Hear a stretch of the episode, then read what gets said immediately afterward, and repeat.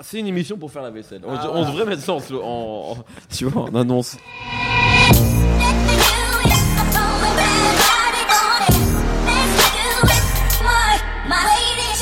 Bonjour, bonsoir à tous, c'est Mehdi Maizy et comme d'habitude, je suis très heureux de vous retrouver pour un nouvel épisode de No Fun.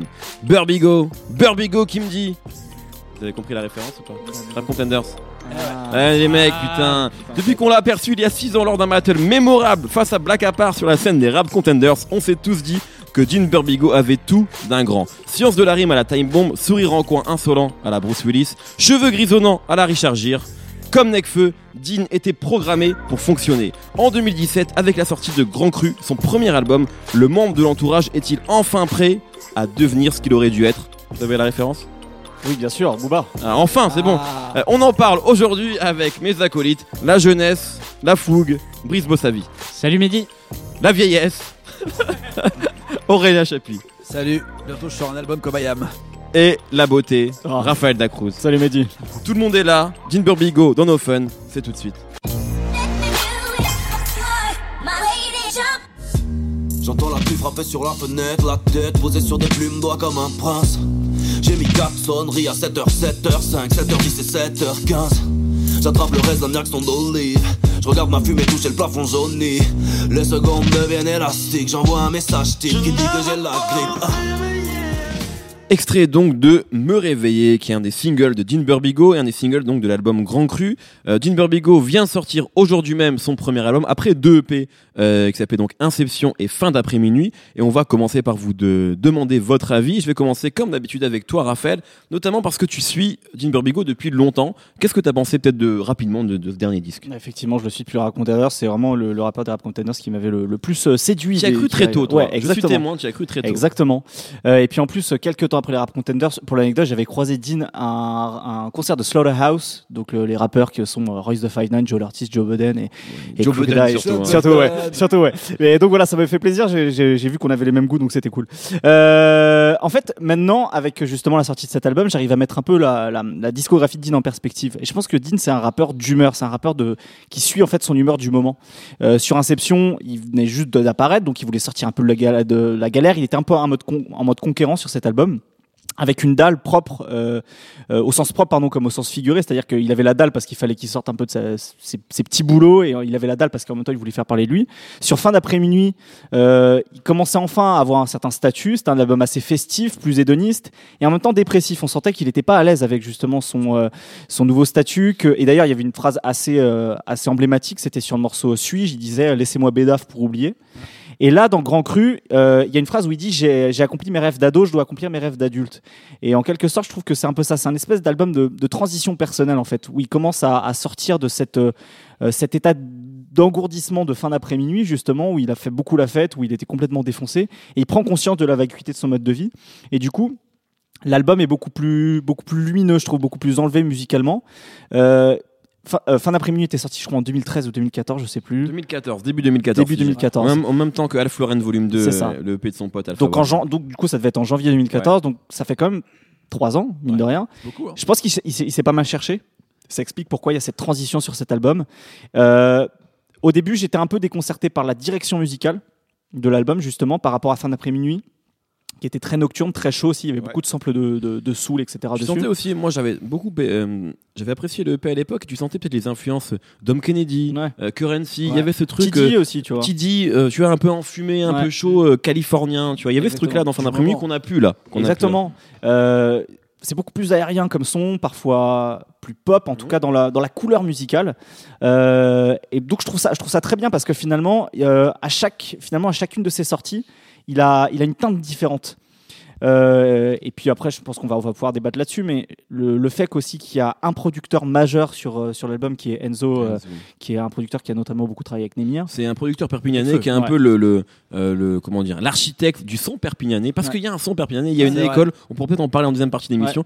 Bien sûr porté par Nemir avec Gros Mot qui est Mhm. présent sur euh, Tout à fait. l'album, Bah, les, deux, les deux sont présents. Euh, Nemir est présent, bien sûr, Gros Mot est Mhm. présent. Euh, et, euh, et Hassan également, qui est un autre rappeur proche d'eux, qui est, qui est vraiment fort, qui a sorti un très bon, une très bonne mixtape cette année. Il y a vraiment un truc à Perpignan qui se passe et Enzu est le- clairement l'architecte de ce truc-là. ouais. Et donc voilà, je trouve qu'il apporte vraiment une, une, une direction. Finalement, c'est peut-être ce qui lui manquait euh, jusque-là, parce qu'il avait, il allait piocher chez plein de producteurs.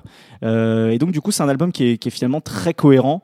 Euh, il a, en fait, ce qui est bien, c'est qu'après deux EP, il arrive à, à faire un album qui fait euh, 15 titres et qui se, ti- et qui se tient très bien. En fait, je Mhm. trouve qu'il n'y a, a rien acheté. Il y a, il y a quelques grands temps, on va pouvoir peut-être en parler après, euh, mais il n'y a pas de titre à jeter. En tout cas, il n'y a pas de temps mort. Euh, Brice, ton avis euh, comme ça à chaud, on rappelle que c'est vraiment à chaud l'album sort aujourd'hui. Euh, ton avis sur, sur le disque moi, j'ai une théorie sur les premiers albums et elle est encore plus vraie pour, pour l'entourage.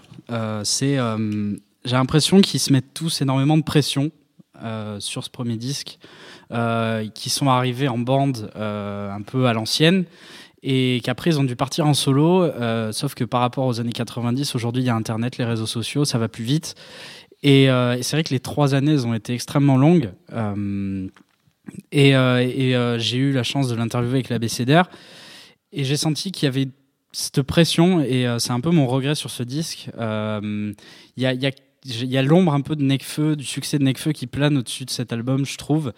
Euh, et euh, je suis un grand fan de, de, de Dean Burbigo depuis le début. Et là, j'ai pas été très surpris. Et euh, c'est un peu mon regret parce qu'il y a des très bons morceaux au début, à la fin du disque. Mais en même temps, il y a quelques moments où ça fait très. on va en reparler, je pense, mais pas une autre, par exemple. Ça fait vraiment très cahier des charges d'un premier album. Et, euh, En fait, finalement, peut-être pour sur ce que tu viens de dire, ce que je disais en intro, est-ce que Dean doit devenir ce qu'il aurait dû être? Finalement, le, Ouais. la, la- la- la tête d'affiche qu'on appelle depuis le début, t'as l'impression que ça, c'est un, un point un peu trop fort. Et en plus, conjugué au succès de Necfeu, c'est un peu beaucoup, quoi. C'est-à-dire qu'il y a, il y a le côté où les mecs sont obligés d'avoir du succès, quoi. Ouais, en fait, c'est ça, parce que il- le succès arrivait tellement, tellement trop vite, tellement trop fort, euh, avec tous les, tous les, tous les kids de 15-16 ans euh, sur les réseaux sociaux. T'en euh, faisais partie, hein. J'en faisais partie, évidemment. mais oui. Euh, Moi aussi. And I'm proud of it. Et, euh, et le, le truc, c'est que, enfin, avec l'album de Dean Burbigo, il y avait carrément des, des gens sur Twitter qui faisaient des mèmes. Euh, moi, quand j'attends l'album de Dean Burbigo Ouais, qui ouais. sort et tu vois un squelette devant son ordi. Euh, et, euh, et je pense qu'inconsciemment, il, et en plus, il y a Nekfeu qui arrivait derrière. Euh, Il y a eu une pression sur lui et euh, peut-être, peut-être que j'interprète, mais euh, ça, ça l'a ralenti dans sa production. Et le disque en lui-même, j'ai l'air très dur comme ça, mais j'aime beaucoup ce garçon. Et, et là, il y a un truc qui, qui fait que j'ai pas été surpris. Et il y a eu, il y a eu tellement d'attentes que que que je trouve que c'est un truc assez récurrent dans l'entourage et chez je, les autres. moi, je suis d'accord sur le diagnostic, pas forcément sur euh, la conclusion que t'en tires. C'est-à-dire Ouais. qu'effectivement, euh, il y a une ambition d'être un peu plus pop, si tant est que ça veut dire quelque chose pour un disque comme celui-ci, parce qu'on parle pas d'Ed Sheeran, mais grosso modo, effectivement, un, un disque comme Me Réveiller, un single, pardon, comme Me Réveiller, encore plus. euh, le deuxième, pardon, excuse-moi, j'ai pas le titre. Euh, Une autre. Pas une autre. Pas, une autre, exactement. Alors là, il y a vraiment un truc dans la production qui est, voilà, qui, on- ça peut passer en radio. En tout cas, je pense Ouais, que c'est l'ambition. Mais par contre, je trouve pas que c'est mal fait. Ah, j'ai pas dit que c'était mal fait. non, non, mais c'est-à-dire qu'en fait, moi, moi, moi, je suis un amoureux des grands singles. Nemo, je te donne la parole juste après, bien sûr. Euh, c'est qu'effectivement, euh, il y a parfois, on sent que le cahier des charges doit être rempli et parfois c'est un peu maladroit. Il y a un truc quand même qu'il faut, et ça va rebondir sur ce qu'on disait sur IAM la semaine dernière. Dean, sur pas une autre, il rappe. Ah oui, Il y a rap. un truc, et, et c'est, c'est- ça reste accessible, ça reste effectivement un peu rond comme single, mais il rappe. Et c'est quand même, et encore une fois, je me répète, mais en 2017, dans le rap, c'est rare d'avoir des mecs qui rappent. Tu Ah, vois, on arrive à ce paradoxe. Et Burbigo, été- il est quand même assez salvateur là-dessus, tu vois. Ça a toujours été euh, cette école et par contre il rappe très bien, les prods sont bien, mais euh, en fait ce qui m'a pas une autre, ça m'a un peu un peu dérangé parce qu'au niveau de la prod, ça sonne vraiment comme ce qui se fait dans l'instant maintenant en 2016-2017 très Ça veut DJ Snake, très bien, vrai. très Major Lazer et euh, Je vois ce qu'il veut dire. non, mais avec, les, voix samplées, Ouais, moi, si le côté en- un peu caraï- caraïbéen, Si j'arrive pas à dire ce mot. Tu vois, euh, pour moi, le, le son de Pas une autre, qui est vraiment pour moi le single qui peut le faire passer sur un niveau supérieur, un peu comme euh, Egiri avec, Ça avec pourrait passer Nekfeu. sur énergie. Parce que par exemple, me réveiller, moi j'étais pas tout à fait convaincu. Tout le monde disait ouais, ça y est, il commence Ah, à avoir beaucoup son égérie, tu vois. Moi, j'étais pas rentré dedans. Euh, moi, je vais faire une référence là qui, à mon avis, va plaire à Mehdi Maizi. C'est Ah, il va me parler de l'impasse, le con. presque. Euh, pour moi, euh, la, la musique, le sample, je suis quasiment certain euh, de, euh, de pas une autre. C'est euh, True Romance, You Are So Cool, Ouais, la ouais, musique de truc- Hans non, Zimmer, tu sûr, vois, ouais, avec le, ce petit J'y ai xylophone. pensé aussi, ouais. Et moi, cette musique m'a toujours un peu. Euh, intrigué Ouais. parce qu'elle a l'air étrange par rapport au film qui est hyper violent et il y a un mélange comme ça de, de, ch- de choses super cute avec Patricia Arquette et Mais tout ça. Tarantino a toujours dit que c'était son. Parce que Tarantino a écrit le scénario, Ouais. c'est son film d'amour. Voilà. Même si c'est très violent, il dit. ah, il faut souvent on lui a demandé pourquoi vous faites, tu fais pas de, de, de, de romance? Il a dit je l'ai déjà fait, c'est trop romance. Pour lui, c'est une comédie romantique. Tout hein, à fait. romance. Et je trouve que, eh ben, je trouve que c'est ce qui s'est passé avec l'album de Dean Burbigo. Il a fait une comédie romantique. Moi, ce qui m'emmerdait en fait avec Dean Burbigo, et je trouve qu'il a vraiment fait un travail. Je sais pour avoir quelques insiders dans son entourage, rapidos. Pour ne citer de que lui. Chili's, entre autres, qui bosse sur l'album, qui a trois productions, Ouais. trois coproductions sur l'album, qui m'a dit qu'il bossait vraiment sur l'album depuis trois ans, qu'il a mis plusieurs fois plein de choses à la poubelle, que euh, Chili's, qui a donc un des mor- mes morceaux préférés, qui est Rêve d'ado, qui termine euh, Ouais, l'album, il m'a dit qu'il y avait au moins eu 10 ou 12 versions terminées avant d'être sûr que ce soit la version finale. Moi, je trouve que même au niveau du rap, le travail de Dean Burbigo de simplifier son écriture, de la ralentir, de la rendre euh, plus euh, euh, facile d'accès. En fait, en fait c'est vachement dur de, de simplifier son écriture. Dean Burbigo, c'était l'école Time Bomb, c'était l'école euh, Booba. Euh, il y a encore pas très longtemps, euh, c'était l'école aussi Slaughterhouse, les Joe Budden, là, tous les rappeurs au bout de 3 minutes, t'as envie de soit de prendre il a dit. Toi. Joe Il a dit, Budden, Fais Budden. très Non, attention à ce que tu dis. Les mecs Fais super très attention à ce que techniques, tu dis. les mecs super techniques euh, qui ont beaucoup de multisyllabiques et tout ça. Là, presque, Ah là, par contre, tu te il trompes. y en a pas. Tu te trompes. Enfin, c'est pas, Pas des forcément sur Joe Budden, trucs mais des trucs à la bizarres. Ortiz ou les trucs, les mecs à la Les Eminem. du rap, quoi. Bref, S'il y a, là, il y en a un morceau comme La Gamin. La Gamin, c'est clairement. un petit euh, peu, mais je veux dire, c'est pas, ce- c'est ce- pas ce l'essence, style de rap. c'est pas Ah l'essence. c'est du pas l'essence Ce que disque. veut dire euh, Nemo, c'est qu'il a quand même fait l'effort et il le fait bien d'avoir réussi à épurer son écriture. Ça, je suis d'accord avec vous. Et il a C'est trouvé. Et il avait, déjà fait, Jay-Z. il avait déjà fait sur fin d'après-minuit, cela dit. C'est Oui, vrai. et ben justement, moi je trouve qu'un morceau comme Suis-je, je pensais que ça allait être un déclencheur de autre chose avec Dean Burbigo. Et moi, c'est ce que j'attendais depuis 2014. Pareil, Même le je- clip, suis d'accord avec toi. Et la façon dont il avait d'utiliser sa voix pour chanter sur le refrain, la façon qu'il avait de- d'envelopper, je pense même qu'il était en avance sur ce sujet-là par Mm. rapport à Necfeu, par rapport à tous les autres de Je suis assez 1995. d'accord avec toi aussi. ouais. Et après, il a pris son temps pour arriver à autre chose. Et moi, franchement, je trouve que c'est une grosse réussite parce qu'il y a plein de morceaux où là, on dit ouais, c'est dans l'air du temps et tout. Mais moi, pour l'avoir écouté plusieurs fois l'album là, je me rends compte que tout est dans une cohérence. Il n'y a aucun morceau qui est chiant, qui est forcé, qui est euh, mal écrit ou euh, la technique pour la technique, tu vois. Vrai. Un morceau comme euh, euh, Faut pas t'en faire avec Gros mots, c'est incroyable ce qui se passe. Gros mots euh, sur le refrain, franchement, c'est incroyable, tu vois. Même il arrive à ressortir Némir de, de, de son terrier là, pour en faire encore un morceau intéressant. Moi, je trouve que les- toutes les collaborations qu'il a, qu'il a mis en place, celle avec Joker, celle surtout Bah, avec. Je voulais voilà. et Caballero, Je voulais qu'on parle des collaborations. C'est que- c'est un sans faute. hein. c'est un truc de fou. Ouais. Il a voilà. choisi pile ce que je voulais entendre maintenant. Il manque. Damso et t'as tous les mecs que j'avais envie Ouais, d'entendre ouais. maintenant, tu vois. Et, et il le fait très bien. C'est-à-dire que la collaboration avec Joker, t'as l'impression vraiment qu'il se passe quelque chose. Euh, le morceau avec Caballero et Makala, il paraît euh, super ego trip et un peu hors sujet, mais euh, il y a tellement de phases drôles, de facilité. On a l'impression que c'est deep set les mecs. Ça arrive, c'est facile. Moi, c'est à quoi ça m'a fait penser. Excusez-moi, je vais, je vais peut-être blasphémer pour certains. Non, non. The What sur Ready to Die. Que, pour moi, c'est un album qui est- c'est un morceau qui est hors sujet que j'aimais pas quand, au début quand j'écoutais Ready to Die parce que c'est un morceau de kicker et que maintenant qu'un de mes morceaux préférés, ouais. et ben là c'est un côté ovni genre. ou Renegade sur The Blueprint. C'est ça. que le truc est hors sujet. C'est un truc où les mecs sont en train de se, tu vois, de se renifler, se de jugent, dire, ouais, c'est qui qui rappe mieux? Et les mecs kick de fou. Et Caballero, pff, l'introduction, c'est elle de la- est légendaire. très, et très Makala, avec son style de refrain un peu genre je suis là mais je suis pas là, tu vois. J'adore comment il rappe, Ouais. euh, c'est la façon de faire. En plus, euh, tu vois, c'est typiquement là les écoles dont on parle beaucoup, la Suisse, la Belgique et tout. C'est vraiment bien. Et en fait, les productions, vraiment, faut en parler. C'est du travail de fou. Ouais. Enzo. Qui sont vraiment Ouais, ouais. peu faites. Il y a Enzo, il y a tous les autres. Il y a donc, euh, enfin, il y, a- y plein plein de monde. il- ce en fait, moi, ce qui me gênait un petit peu avec les projets précédents, c'est qu'il avait trop voulu faire euh, du rap de, sur des boucles de soul avec euh, Just Music, avec Cooking Soul, des trucs assez faciles où il va kicker Ah, dessus avec des. non, mais assez facile dans, l'astro- dans, dans la façon de séquencer le morceau et dans la façon Ouais, de structurer le morceau. C'était du rap brut, tu vois. Il arrive, il kick son truc, paf, il n'y a pas de structure particulière et ça envoie dur. Et là, je trouve que sur cet album, les structures sont folles. J'ai entendu plein de détails, de trucs. Tu vois Mm. qu'il y a une minutie Ouais, si, dans si. la façon de chercher. Ouais, ça, il y a des moments, il y a des évolutions, c'est du selection. Ok, c'est ce qu'on entend en ce moment, c'est du Ketranada, c'est du Major Laser si tu veux, Brice. Mais on arrive à un Dans niveau, tu vois, Non, mais tu vois, par exemple, si on l'écoute par rapport à la semaine dernière où on avait IAM, justement, je disais que les productions ressemblaient un peu à du carton-pâte et que ça ça, ça, ça- ça collait pas, tu vois. Là, on est à l'inverse de tout ça. Et pour le coup, Dean s'intègre entièrement dans l'ambiance musicale de l'album tel qu'il l'a conçu, tel qu'il a réfléchi, et de, de, de, de, de la parole de Chili's euh, tel qu'il m'en a parlé. C'est vraiment un truc qui bosse depuis trois ans. C'est-à-dire Ah, que c'est il a vraiment envie que ça soit ça le son qui représente Dean Burbigo maintenant. Je crois que Brice voulait intervenir. Ben, en fait, c'est ce qu'il m'a ce qu'il m'a dit en interview. Il voulait avoir son son et euh, il l'a. Mais euh, j'ai j'ai aimé ce disque. Mais en fait, ce que je veux dire, c'est que euh, pour euh, pour ceux qui ont les références footballistiques, pour moi, c'est un bon 4-4-2 des familles. Euh, C'est-à-dire que en termes de, c'était ce que je m'attendais à, à entendre de Dean Burbigo. Euh, T'as au pas, niveau- t'as pas été surpris, toi j'ai pas été surpris, Quand même. mais j'ai pas été euh, désagréablement surpris. Voilà. Et euh, c'est vrai que trois ans d'attente, et peut-être que c'est parce que euh, je suis plus jeune que vous. Moi, ça m'a ça m'a fait monter de l'impatience et et là, je dis ah ouais bah ouais c'est du resté sur bon. ta quoi. Je suis resté un petit peu sur ma fin. Et, et on reparlait des featuring. Ils marchent tous, mais pareil, j'ai pas été surpris. Par, par exemple, Nemir, il était sur les trois projets. Euh, Ah, c'est son pote. Ailleurs, je sais, euh, tu je vois, sais, ailleurs, je euh, sais, je sais. Euh, C'est autant un tube de Dean Bah, que de Nemir. Par contre, là où peut-être que. Je sais pas ce que va dire Brice. Moi, le morceau avec Nemir, C'est un des c'est moins bien. ailleurs en moins bien. Quoi. Il y a un peu voilà, ce pas, côté-là, pas je en moins bien, mais ça ressemble.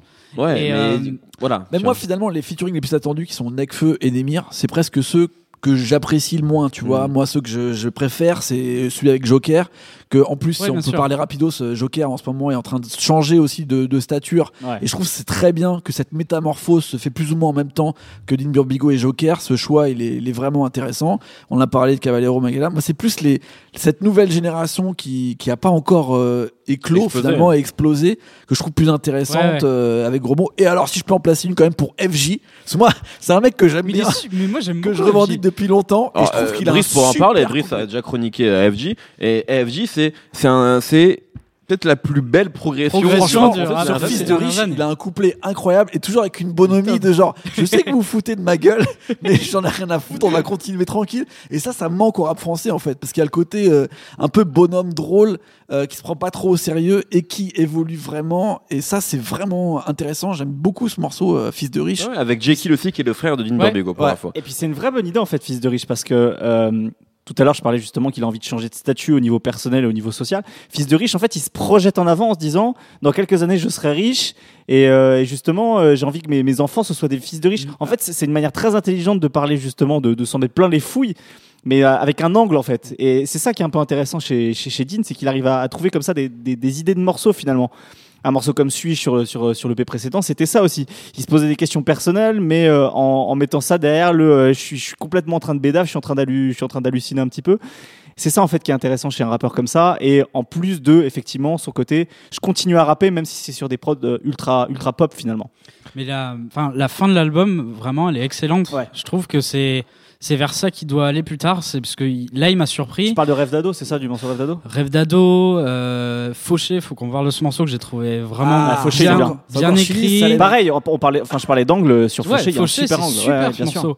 Et c'est parce que Dean Burbigo sur les réseaux sociaux partout on voit c'est quelqu'un qui a beaucoup d'humour euh, C'est vrai. et je pense qu'il devrait creuser plus vers ça sans, sans faire du rap rigolo mais Fauché c'est hyper bien écrit ça te fait un peu sourire en même temps ça dit des trucs vrais et ça c'est la fin d'album c'est vraiment un moment un bon moment que j'ai passé quoi Alors, on va écouter un court extrait de l'album et on continue à parler de Bigo. Ça sera cette vie et pas une autre. Ça sera cette vie et pas une autre. Ça sera cette vie et pas une autre. Ça sera cette vie et pas une autre. Ça sera cette vie et pas une autre. Ça sera cette vie et pas une autre. Pas une autre, pas une autre, pas une autre. Alors, je vais vous poser la question, la fameuse, l'importante. Euh, T'as parlé de Necfeu, Brice, effectivement, et on a parlé un petit peu hors antenne, toi et, toi et moi, Brice, sur le fait que finalement, entre les deux premiers singles, il y avait peut-être quelque chose qu'on pouvait rapprocher de, de Feu de Necfeu avec euh, Égérie, Me réveiller, euh, pas une autre, et enfin, on verra plutôt, et pas une autre. Euh, donc la question doit être posée. Est-ce que vous pensez que Dean Burbigo peut devenir la même superstar du rap français que Necfeu ou pas du tout, ou c'est pas le but Euh, Est-ce qu'il peut le faire? Brice Euh, moi, je pense que c'est qu'il en a envie. Euh, dans l'interview qu'on a fait, on a parlé du, succès et du fait qu'il était mal à l'aise parce que les gens le reconnaissaient dans la rue alors qu'il avait jamais sorti d'album et que à mon avis, il en a envie et dans les morceaux qui euh, pas une autre, c'est la preuve. Euh, et, euh, et si j'ai parlé de 4-4 de des familles, que j'ai pas été surpris, c'est parce que je pense qu'il a énormément de potentiel. Euh, après, moi je, moi je pense qu'il peut se passer quelque chose avec ce disque. Euh, mais euh, là, je, là, je suivais un peu ce qui se passait avec Pas une autre. Pour l'instant, je crois que c'est pas en radio euh, au moment où on enregistre l'émission. On enregistre une semaine avant la sortie de l'album. Et, euh, et c'est vrai que j'ai pu, j'ai pu voir en avance le, le clip, etc. euh, et c'est vrai que je me suis dit, Ouah, c'est un tube, quoi. Ouais. Euh, en dehors de toute considération Ouais, ouais, personnelle, c'est un tube. Euh, après, je me demande si c'est pas un petit peu trop tard. Mais euh, ça, c'est une Non. question que je Que vous tu- pose à que vous la aussi. question est ouverte. La question est ouverte. Je suis d'accord, mais tu vois, c'est aussi le débat qu'on avait quand Nekfeu a sorti son premier album. Tout le monde disait ça fait longtemps, est-ce que c'est pas trop tard? Au final, Nekfeu, c'est un raz de marée de fou qu'il a encore euh, confirmé sur Cyborg. Je pense que Dean peut avoir euh, le même chemin. Maintenant, c'est vrai qu'il y a le modèle euh, Nekfeu qui peut faire peur à toute cette école de, de jeunes rappeurs euh, parce que euh, Nekfeu c'est quand même la folie Ouais, tu ouais. vois sur et sur plein de, modèles. C'est à dire que même euh, il change un peu la version enfin la vision de, de- du rap français pour le grand public en fait. Donc euh, c'est vrai que ça, ça peut modifier plein de choses. Je trouve que Dean le fait d'une façon assez intelligente. C'est à dire qu'il le fait en prenant plus ou moins les mêmes recettes mais peut-être euh, moins frontal moi je trouve qu'il est en fait il est on en, parle, on en a parlé pas mal, il est plus vaporeux dans sa façon d'écrire et dans sa façon de, de mettre des choses en avant. Il a son style. Ouais voilà et pour sûr. le coup euh, même quand il va faire quand là où Nekfeu va faire des démonstrations de, de style euh, pour faire des démonstrations de style qui moi m'ennuient euh, même si son c'est fait pour enfin son public ça, ça lui parle et ça cartonne euh, Dean va prendre le chemin un petit peu plus euh, euh, détourné on va dire dans sa simplification euh, et dans sa façon de, de faire sa musique je pense que ça peut lui servir autant que ça va le desservir je pense qu'il va avoir un autre public en fait euh, mais en tout cas sur cet album euh, il a vraiment tout mis pour que ce soit euh, euh, plus large et Ouais, moins codé rap en fait. Moi c'est vraiment le truc qui m'a marqué sur l'album, c'est qu'il a enlevé toute la codification un peu genre ah t'as vu je rappe comme Time Bomb ah machin ouais je suis dans un délire. Il a enlevé tout ça pour qu'un mec qui rencontre Dean Burbigo maintenant et qui tombe sur les singles maintenant, il se dit juste wow ce mec est chaud. Tout en conservant, et c'est ça aussi moi que j'apprécie chez Nekfeu, conservant quelques références bien pointards de temps en temps pour justement les fans de rap français. C'est Ouais, comme tu vois quand Nekfeu va chez Ruquier et qu'il cite Carlito, C'est fort. la mafia qu'un free. Qu'on aime ou pas Nekfeu, il faut respecter. Quand il va au Before du Grand Jour, il parle de Danny Dan. Et ben, Dean Burbigo, dans son album, il place quelques références ici et là pour dire voilà, moi je viens, je suis un rappeur français. Ça Et reste des c'est- mecs baisés par le rap français. Et ça qui est intéressant, c'est qu'ils parlent vraiment Ouais. de rap français. Ils viennent du rap français. C'est la génération qui a écouté presque plus de rap français que de rap américain. Absolument. Et donc ça, euh, tu le sentiras toujours et on aura toujours un peu une filiation qui, qui restera là-dessus et je trouve ça intéressant. Raphaël. Après, moi, je me suis posé une question en fait en écoutant l'album. Je me suis dit, est-ce qu'il y a une, est-ce qu'il y a une recette, est-ce qu'il y a une marque Dean Burbigo Et je me suis posé la question parce qu'il y a, il y a un, un YouTuber, un YouTuber, un, un humoriste qui s'appelle Masquet qui fait justement Ah. des, des recettes. Ah oui. Il a, il en a Big fait. up à lui. Et d'ailleurs, d'ailleurs, on peut le dire que dans sa dernière recette, tu vas peut-être le dire sur Nekfeu, il nous dédicace. Il nous cite dédicace. nos fun. Et Donc, un, on, on le- on le plein salue- d'amour à lui. On le salue parce que vraiment, en, en toute honnêteté, c'est pas pour euh, faire du, du léchage de boules euh, euh, rétro, enfin euh, boule, voilà. Euh, vraiment, moi, il me, il me fait, il me fait vraiment mourir de rire. Ouais, il est et, très fort. et je me suis posé la question est-ce que un mec comme Masquet pourrait faire une recette Dean Burbigo Très bonne question. Et je, suis- et je suis pas sûr qu'en fait il y ait une, une recette identifiable comme il y a une recette Necfeu, comme il y a une recette euh, euh, MHD, enfin tous les tous les mecs, tous les mecs qui, qui l'a fait finalement, il l'a fait SCH, etc. Euh, donc sur la question que tu as posée, est-ce qu'il peut avoir le même succès? Je pense qu'en termes euh, marketing grand public, c'est une marque moins moins bien identifiable, moins bien identifiable d'Idmer Bigot par rapport à Necfeu. Après, Ça dépend. après, je, je pense potentiellement musicalement, tu vois, sur l'album, je pense que ça peut vraiment plaire à un public plus large que le public des, des rap contenders et, euh, et des, des, des nerds de rap que Et nous sommes. Voilà. mais, euh, mais après, je suis pas sûr que voilà, il y ait une espèce d'identité d'Inberby. En gros, il peut faire disque d'or, peut-être pas encore disque de platine, quoi. Moi, je pense- ouais, peut-être, ouais. Burbigo, les mecs, il est beau gosse, il plaît. Non, non, à mais, un ah public ouais, bien sûr. féminin. Et ça, déjà, ça joue beaucoup Il sur par- il- euh, il parle beaucoup de- il l'environnement parle de beaucoup de- son- D'ailleurs, il parle beaucoup de femmes aussi Ouais, et sur- puis dans, et sa puis musique. dans Il est sa très Très fort fort façon- sur les réseaux sociaux. et dans sa façon, ouais, il est très moderne dans sa façon de, de voir la musique et de communiquer. Donc, euh, c'est, enfin, faut quand même re- redire, si, si on pense à l'entourage, euh, les gens se rappellent de Necfeu et Dean Burbigo, alors que le mec a même pas sorti d'album. Mhm. Et il reste encore maintenant, euh, tu vois, dans les radars de tout le monde. euh, et c'est celui qui était pote avec tout le monde, qui a fait des morceaux avec euh, l'indice. Enfin, tu vois, c'est peut-être celui qui a fait le plus de featuring après Necfeu hors euh, nouvelle génération, tu vois. Donc je pense que là, il rate pas sa première marche. Après, faut voir s'il y aura le, le public euh, qui, qui va avoir avec. Je suis d'accord avec Raph que peut-être qu'il est moins identifiable que tous ceux qu'on peut citer avant, les PNL, les SCH, les MHD. Tu écoutes un morceau, tout de suite, tu vas les mettre dans, un, dans une case, dans un Mhm. truc.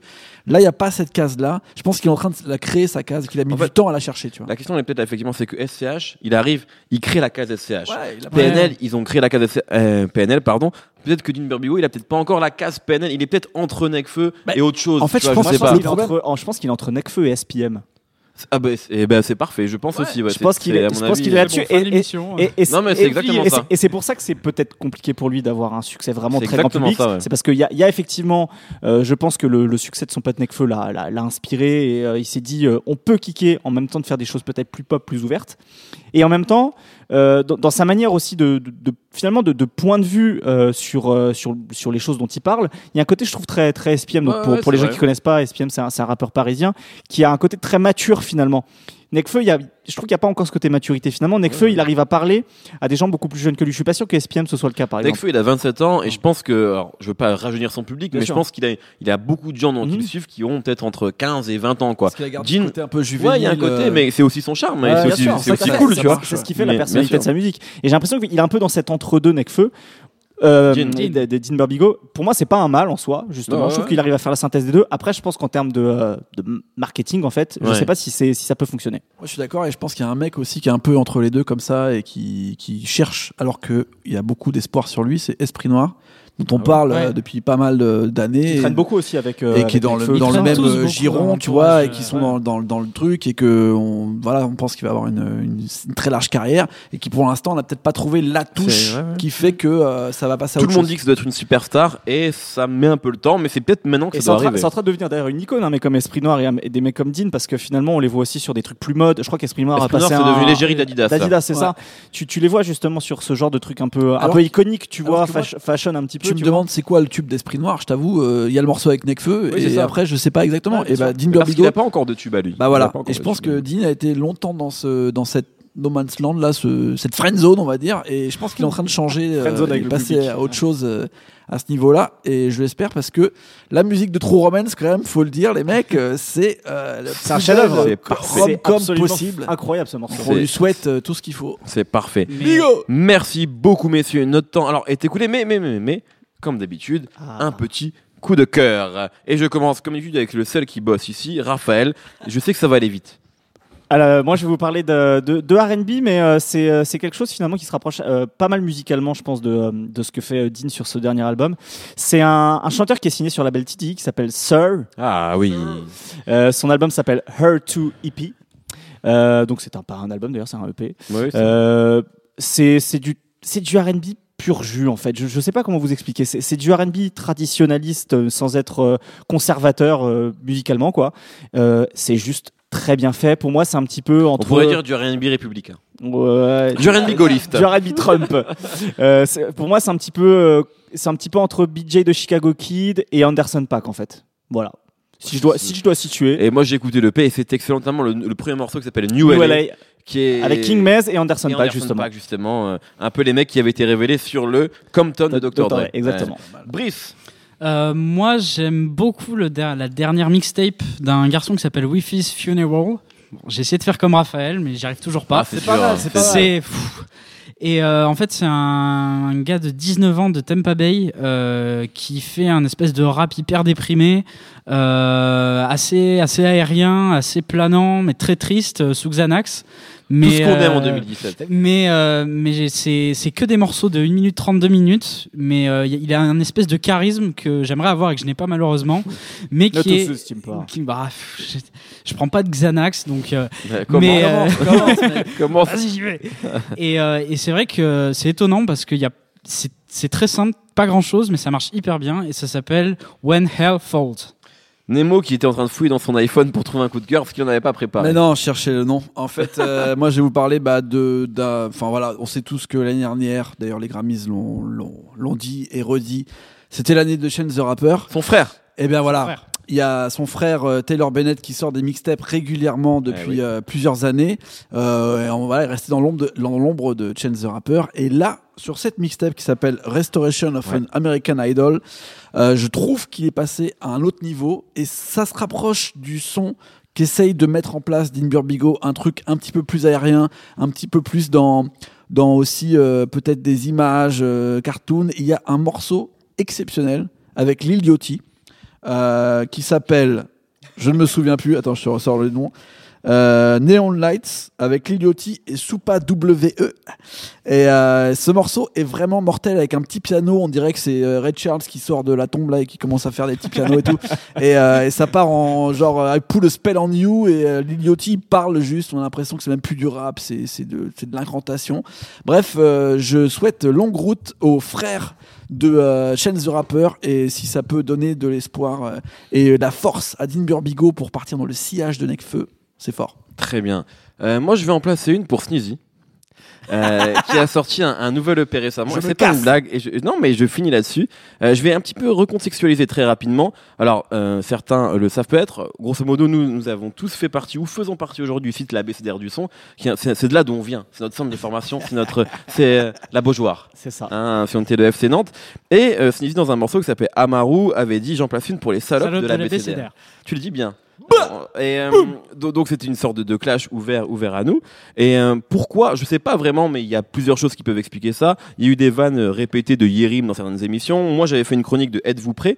Et pour être très clair, moi, il n'y a pas de retournement de veste. C'est-à-dire que Sneezy avant, c'était nul. C'était très très mauvais. Êtes-vous prêt? C'était un, un projet qui était euh, qui était catastrophique où il y avait quand même cette rime euh, j'ai des frères qui ont fait plus pour les noirs que les Black Panthers qui pour moi étaient cata enfin tu peux pas te remettre d'une rime comme ça Euh, il y avait son album Super qui était moyen pour ne, pour ne pas dire plus et depuis deux EP donc Dieu bénisse Super Son et le dernier EP qui est sorti donc la semaine dernière euh, c'est juste excellent je trouve vraiment je trouve qu'il rappe extrêmement bien je trouve qu'il sait Nemo me croit pas mais moi je moi je suis moi je suis très sérieux quand je dis ça hein. Je que sais, je je suis pas en train d'essayer de faire un Miami avec Sneezy je dis Ah, juste que moi, je, enfin, on a toujours été sincère et objectif dans notre manière de juger la musique, en tout cas, de, de donner notre avis sur la moins musique. d'essayer, oui. Et, et je trouve vraiment que euh, Sneezy s'est trouvé, a trouvé son style. Et je vais même citer, alors j'ai pas cité le nom, mais moi, il y a un rappeur qui, qui, a, ra- qui a fait un morceau récemment avec lui, euh, que j'ai interviewé il y, a, il y a pas si longtemps que ça, et qui m'a dit euh, euh, si Sneezy m'avait demandé de rapper avec lui il y a deux ans, je l'aurais jamais fait.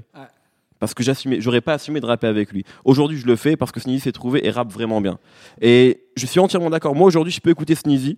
Je pouvais pas le faire il y a deux ans. Et donc, je voulais juste saluer ça, le fait que on peut sortir un mauvais morceau euh, en 2014, sortir un mauvais projet et travailler et trouver son style. Et je trouve que Sneezy le, le fait très bien. Eh bien, je pense qu'on peut donner un conseil alors aux jeunes rappeurs insultez l'ABCDR du son dans vos morceaux et vous allez devenir fort. Tu sais que c'est devenu une mode. C'est devenu, c'est devenu une mode chez pas mal de rappeurs qui ont progressé. Je vais citer Ichon, que j'aime beaucoup, qui avait cité la BCDR. Je vais citer Pink Chi. Mais non, parlons pas. Euh, merci beaucoup à vous deux, merci à vous trois, pardon, merci à Raphaël, merci à Nemo, merci à Brice Bossavi, merci à Jules, à la technique. Retrouvez-nous tous les vendredis sur SoundCloud et iTunes, on s'appelle No Fun à chaque fois. N'hésitez pas à réserver vos places pour les prochains enregistrements sur binge.audio. Et peut-être que la semaine prochaine on parlera de Sneezy. Je sais pas, je ne sais plus. On t'aime, Sneezy. Toi, tu l'aimes, Sneezy. à la semaine prochaine. Salut, c'est Thomas Rozek, vous venez d'écouter nos fun. Je vous invite à enchaîner avec nos ciné où on cause cinéma, séries, grandeur et désespoir de ce qu'on peut voir sur petit et grand écran. On parle fort, mais on a bon cœur. Ça s'appelle Nos ciné, c'est un podcast du réseau Binge.